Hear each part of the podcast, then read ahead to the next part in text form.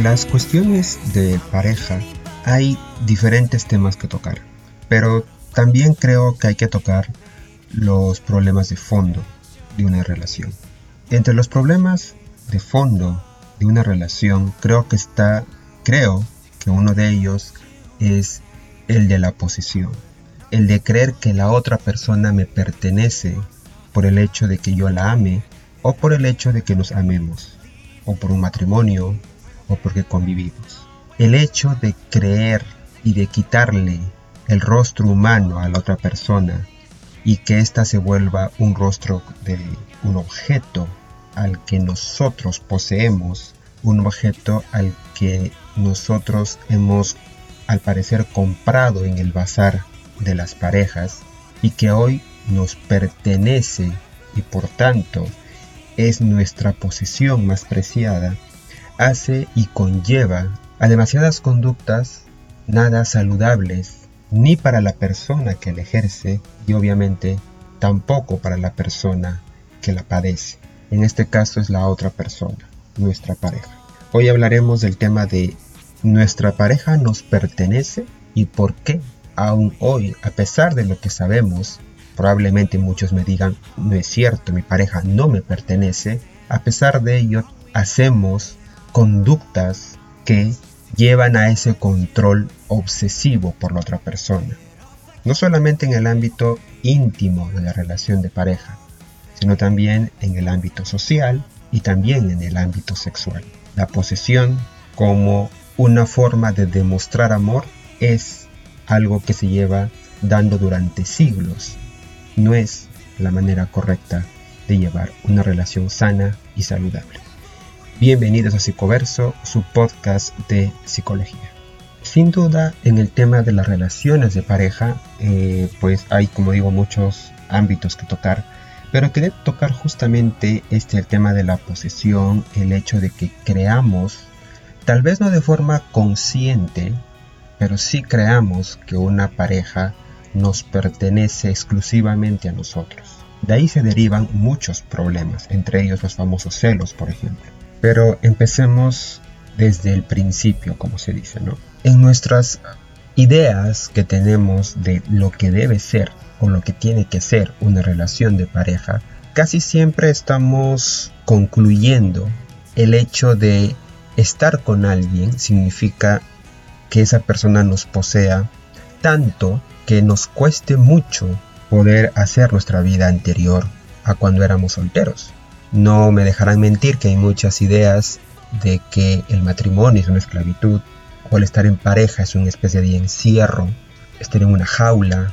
Canciones y películas hablan de eso, ¿no? De que uno no es libre cuando está con alguien, de que se aleja de los amigos, se aleja de la familia, se aleja de sus hobbies, se descuida.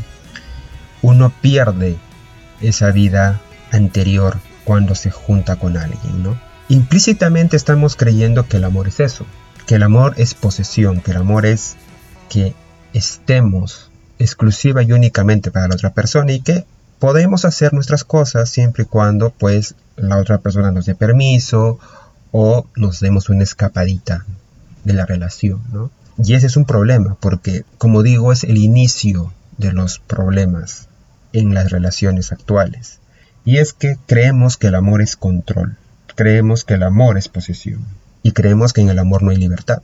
Por eso muchos dicen el anillo parecen dos esposas que hacen que la otra persona se sienta esclavizada o se sienta parte de la otra persona y por tanto deja de ser libre. Quitando un poco el tono romántico que pueden tener los anillos, que es como una muestra de que estás comprometido con alguien, sino pues ya aparece una especie de encarcelamiento casi casi voluntario y que sería una tortura constante supuestamente. Esa es la idea que tenemos del amor.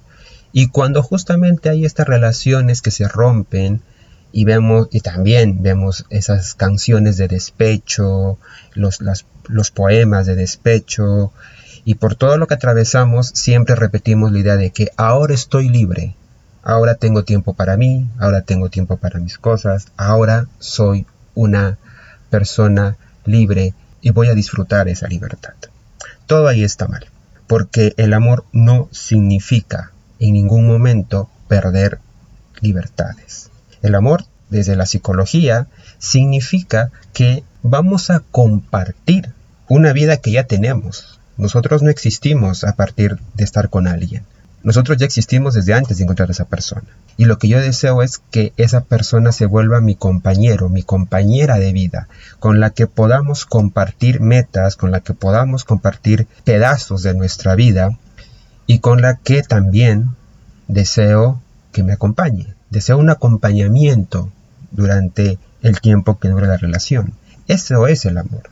El amor es comprometerme a ciertas condiciones con esa persona y al hecho también de que yo deseo ser compañero de esa persona, acompañar a esa persona en su vida. En ningún momento ese compromiso que hagamos con esa persona significa que perdamos nuestra libertad, o que perdamos nuestros amigos, o que perdamos ir a nuestra familia, o que, o que perdamos hacer nuestros hobbies, pero es algo que asumimos, y que a pesar de que nosotros queremos darle libertad a nuestra pareja, a pesar de que nosotros queremos darle más confianza a nuestra relación, nos cuesta.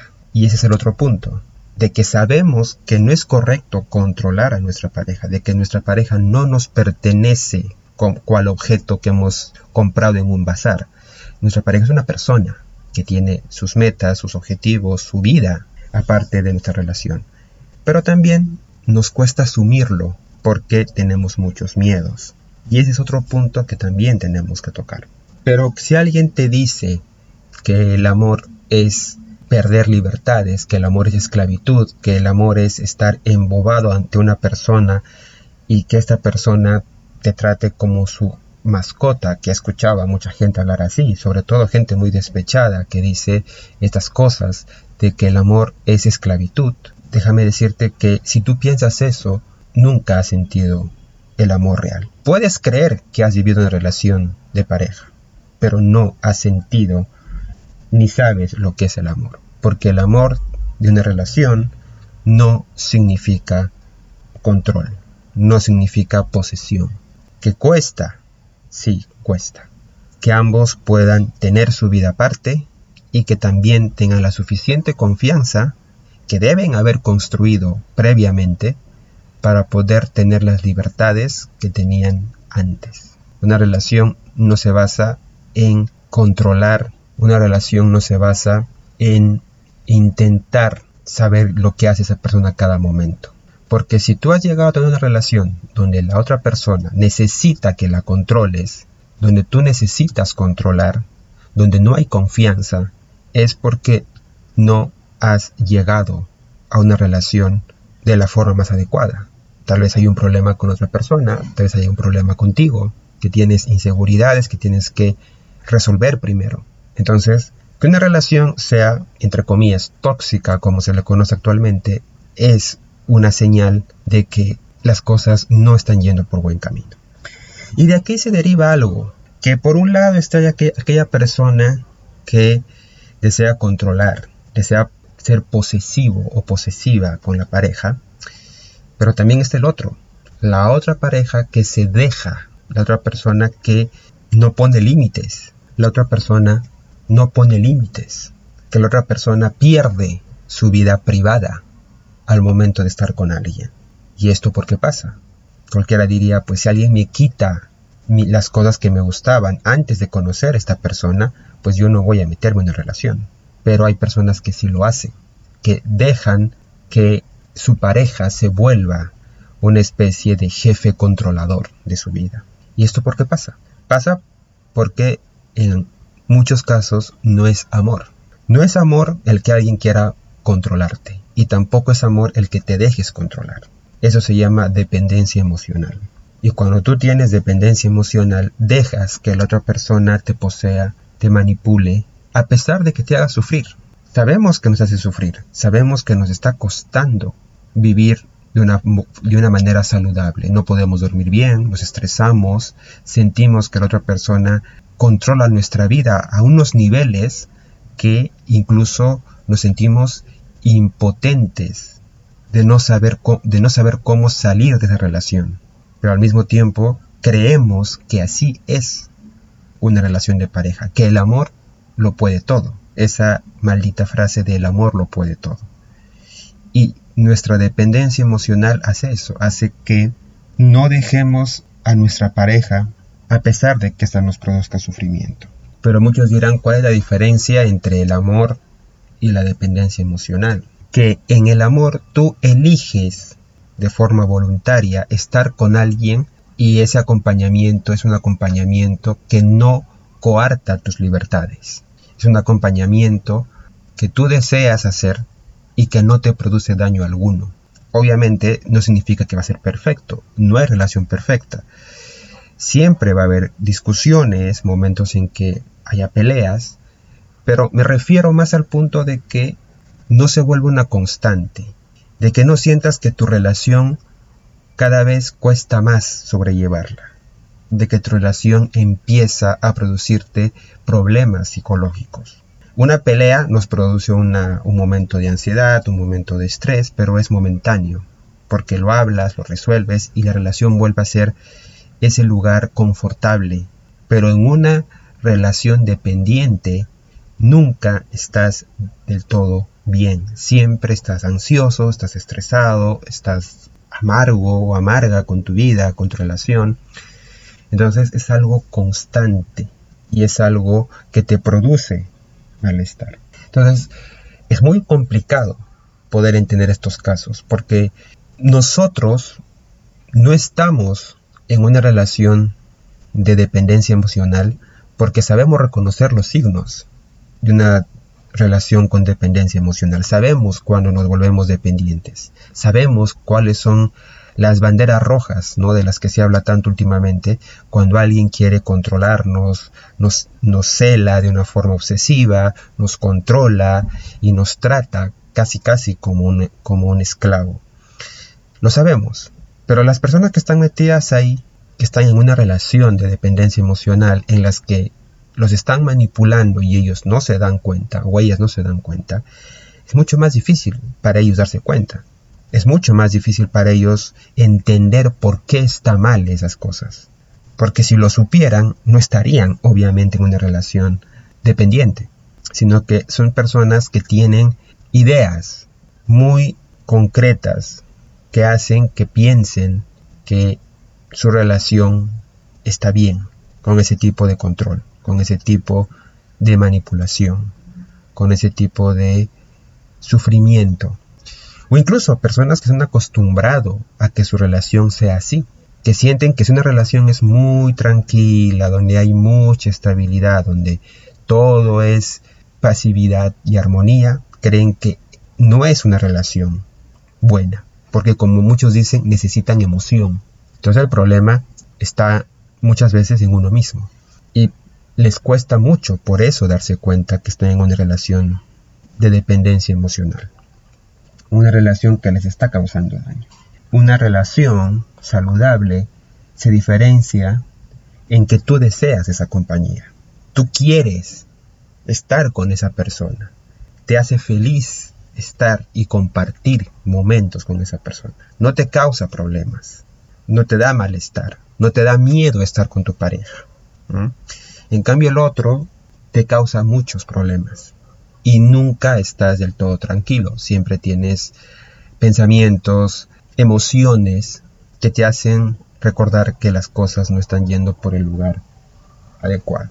Entonces, si todo comienza de esta idea de que las relaciones son o tienen que ser casi como cárceles emocionales, ¿no?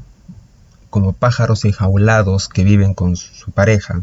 Si comenzamos con esa idea, terminamos con alguien al que le va a gustar esa idea, que sufre de dependencia emocional y que se le va a unir a esta persona. Entonces, por un lado tenemos al manipulador, al controlador, al posesivo, que se une a alguien que ya tiene un problema emocional, inseguridades, persona que tiene problemas para defender sus valores, sus principios, y se vuelve un dependiente emocional.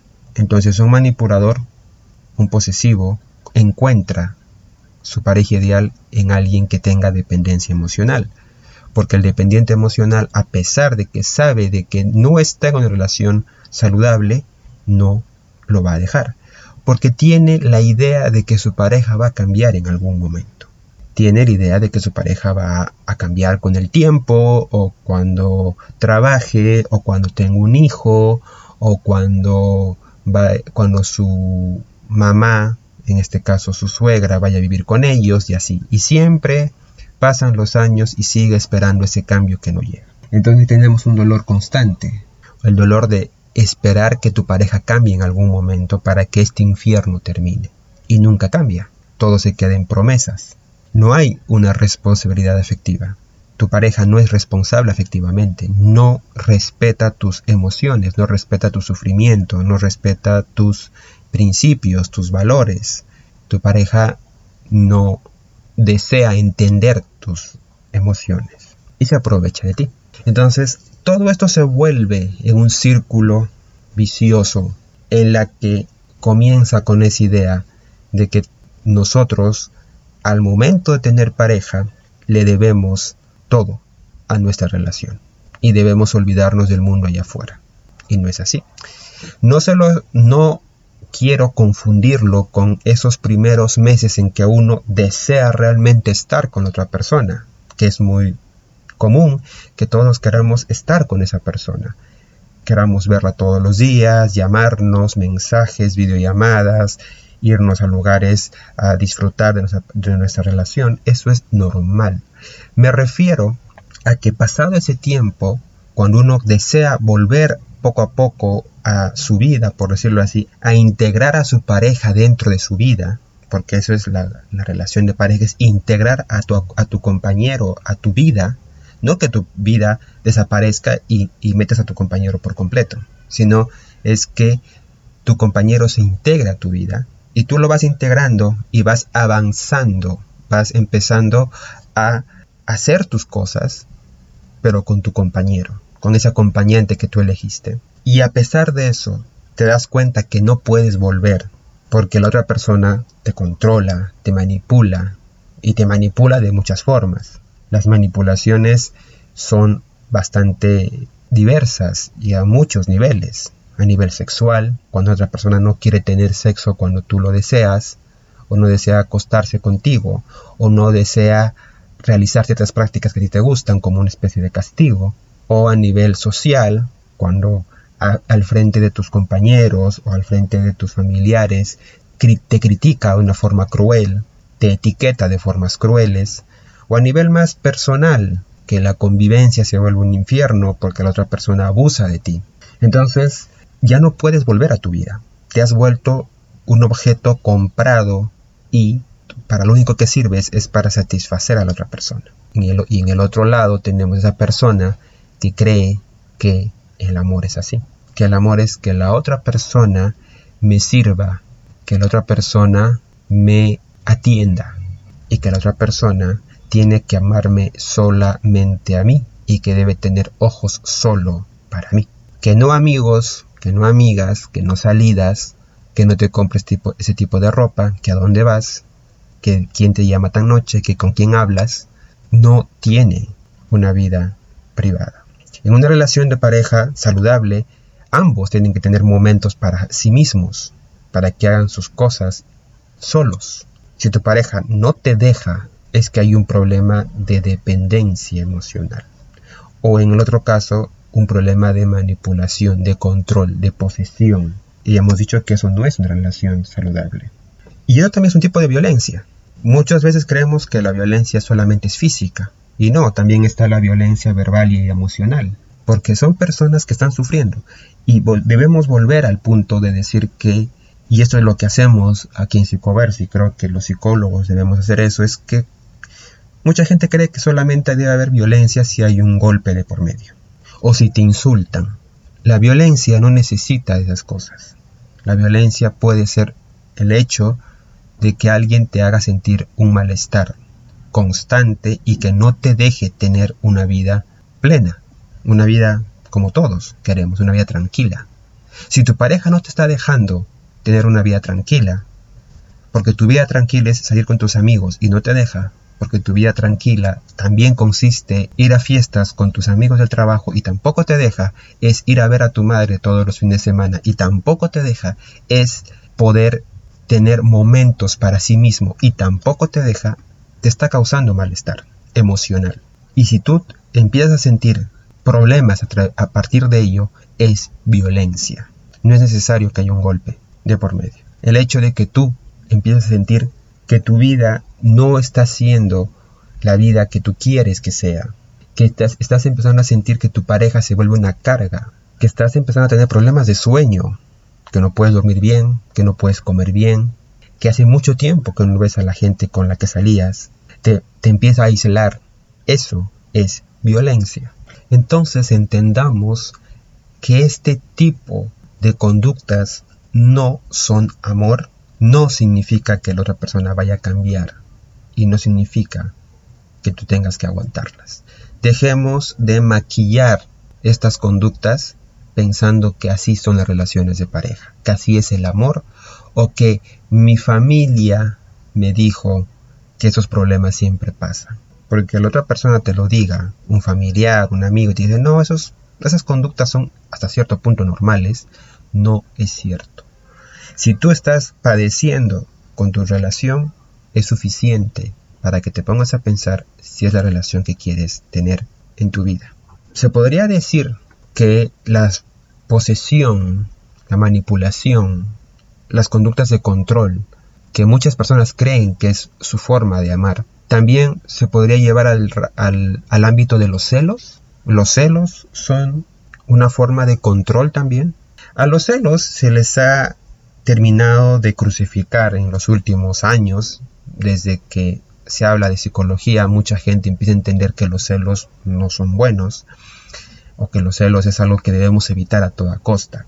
Es cierto que los celos, cuando producen conductas de control, cuando producen conductas de manipulación, cuando otra persona te, empieza a manipular para que tú no salgas con tu amigo o con tu amiga o no digas algún problema a tu familiar y el otro te empieza a manipular emocionalmente con que te llora, con que te regala rosas o con que, no sé, te regala un peluche o con que te, aunque te lleva a algún lugar bonito para que te olvides del problema. Esas manipulaciones, sí, los celos se vuelven un problema porque está produciendo conductas de control, de manipulación conductas de te reviso el celular, te reviso el Messenger, te reviso el Facebook, te reviso el Twitter, veo tus fotos, a dónde vas, con quién estás, te llamo, mándame la dirección de dónde estás. Son conductas de control. Si los celos producen conductas de manipulación y de control, sí es un problema. Pero los celos no son de por sí algo que se deba evitar a toda costa o que uno tenga que avergonzarse de sentirlo o que uno tenga que pensar que sentir celos ya es que uno esté mal, o que uno esté loco, o que uno tenga un problema. Porque se ha relacionado mucho el problema de si tienes celos es que tienes baja autoestima. Entonces, por tanto, si yo soy un Brad Pitt o una Angelina Jolie, pues yo no debo tener celos porque yo soy alguien recontra seguro de mí mismo. Completo error. Los celos, como ya hemos dicho aquí en Psicoverso, son emociones como cualquier otra como la ira, como la tristeza, como la felicidad. Entonces, los celos también son parte de, nuestra, de nuestro repertorio de emociones. Y ya lo hemos dicho aquí en Psicoverso, no hay emociones negativas. Sí desagradables, pero no negativas, no que no, no debamos sentirlas, sino entender por qué aparecen. Y en este caso de los celos, también los celos son una respuesta frente a algo que estás mirando por ahí que no te gusta, que necesita ser hablado con tu pareja, que necesita que reflexiones sobre ello. Entonces, dejemos de creer que porque tú sientas celos tienes baja autoestima. No significa que tengas baja autoestima. Significa que tienes ese miedo de que la otra persona se termine alejando de tu vida, de que tienes miedo de que la otra persona deje de ser ese compañero en el que tanto confías. Pero si tú sientes, esos celos, es para que lo reflexiones y seguramente lo hables con tu pareja y tu pareja te lo puede explicar. Pero si esos celos se vuelven en conductas de control y de manipulación, entonces sí es un problema. Y es algo que tiene que ir a terapia. Pero los celos de por sí no son algo malo. A menos, obviamente, que lo sientas a diario o que lo sientas de formas muy intensas. Entonces sí, si tienes unos celos que hacen incluso que te descontroles emocionalmente, que te dé momentos de ira o momentos de depresión, o que empieces a sentirte ansioso, sí es un problema. Y tenemos que averiguar por qué te están produciendo ese sobresalto emocional. Así que tampoco es que digas, oye, el que siente celos es algo que está mal y que debe ser un psicólogo. No, los celos son una parte normal de nuestras vidas. Siempre hay que ver por qué se están produciendo, a qué intensidad se están produciendo y si esos celos te hacen tener conductas inapropiadas con tu pareja. Si llegan a ser así, sí tendríamos que decir que son una muestra de la posesión, de esa necesidad de creer que tu pareja te pertenece y por tanto no puede estar con nadie más que contigo y, solamente debe pesar en ti las 24 horas del día, que eso sabemos que es imposible. bueno, pues para ir terminando este episodio, hay que entender entonces que una persona no nos pertenece porque decidió estar con nosotros, porque nos ama. A veces creemos incluso que el amor es una especie de humillación, de que si esa persona me ama, entonces yo puedo hacer lo que me dé la gana con esta persona, porque me ama y entonces pues puedo disponer de ella como me dé la gana. ¿Qué esto suele pasar? Hay muchas personas que se dan cuenta que una persona se ha enamorado de ellos y empieza ese proceso de manipulación, de ya no tener una relación de amor, sino una relación de poder, de decir, a ver, de lo que eres capaz de hacer por mí. Y eso habla mucho más de la persona que lo hace que aquella que lo padece. ¿Cuántas veces en terapia he tenido a personas con graves problemas psicológicos por haber tenido una pareja manipuladora y posesiva? Cuando el que debería estar en terapia es el posesivo y el manipulador, él tiene que estar en terapia o ella, pero no el que padeció este problema. Pero el que termina yendo a terapia es aquella persona que lo sufrió y la otra persona continúa con sus conductas desadaptativas. Entonces, dejemos de creer que una persona nos pertenece y que si a ti te cuesta aceptar que una persona tuvo su vida antes y tiene una vida aparte Ojo, no me estoy refiriendo a que tiene una relación doble o, algo parecido, por si acaso, sino que tiene su vida, sus objetivos, sus metas, sus, sus amigos, sus hobbies, su familia. Si a ti te cuesta eso, aceptar que esa persona puede vivir sin ti y tú crees que no debería ser así, que debería sentir que no, que si tú te vas esa persona tiene que morirse, el problema está en ti. El problema está en los pensamientos que te han llevado a eso. Esos pensamientos se resuelven en terapia y no son malos, pero sí son desadaptativos, porque no te están dejando tener una relación saludable. Entonces, tienes que entender eso, que estás con una persona, con otro ser humano, y que por más que esa persona te ame y vaya y te regale rosas, te regale cosas caras, o te lleve de viaje, o haga algún que otro sacrificio por verte, no significa que esa persona tenga que hacer lo que tú creas o lo que a ti se te ocurra. Dejemos de tener que aguantar relaciones tóxicas, que creo que en este caso sí está bien dicho la palabra tóxico, creyendo que amamos de verdad cuando aguantamos el sufrimiento que nos producen nuestras relaciones. Esos pensamientos que tenemos que son irreales e irracionales, porque no son pensamientos racionales, de creer que sin la otra persona yo no puedo vivir, o si la otra persona me deja yo me muero, o que el amor permite y aguanta todo. Si tenemos esos pensamientos y los seguimos creyendo, ni nosotros ni la otra persona vamos a tener una relación saludable. Que muchos me dirán, oye, pero hay gente que ha durado años pensando así, sí, pero lo que importa en una relación es la calidad de vida que te da, no que dures 15, 20 años con una persona y que lo único que quieras es que ocurra algo para que puedas salir de esa vida. Las relaciones de pareja se basan pues en la reciprocidad y la posesión, el control, es una relación de poder en la que uno sufre, uno manda en la que uno padece, sufre y agacha la cabeza y el otro manda, dirige, controla y manipula. El amor no es ni tiene que ser sufrimiento. ¿Que el amor tiene sus momentos de crisis y sus problemas? Sí, pero no significa que tenga que ser una relación en la que tú te sientas esclavizado ni enjaulado. Dejemos ya de seguir vendiendo esas ideas de que el amor y las relaciones de pareja son relaciones humanas que se basan en el sufrimiento y que por muchas y por mucho que queramos negarlo, muchas relaciones han llevado a sus participantes a terapia psicológica por todos los problemas que te puede causar una persona posesiva, manipuladora y controladora. El amor no es perder nuestra esencia ni nuestras libertades. El amor es que quieras que esa persona te acompañe a vivir y no que se vuelva tu única razón de vida, aunque suene bonito en las canciones y en las películas. Hasta un próximo episodio de Psicoverso, su podcast de psicología.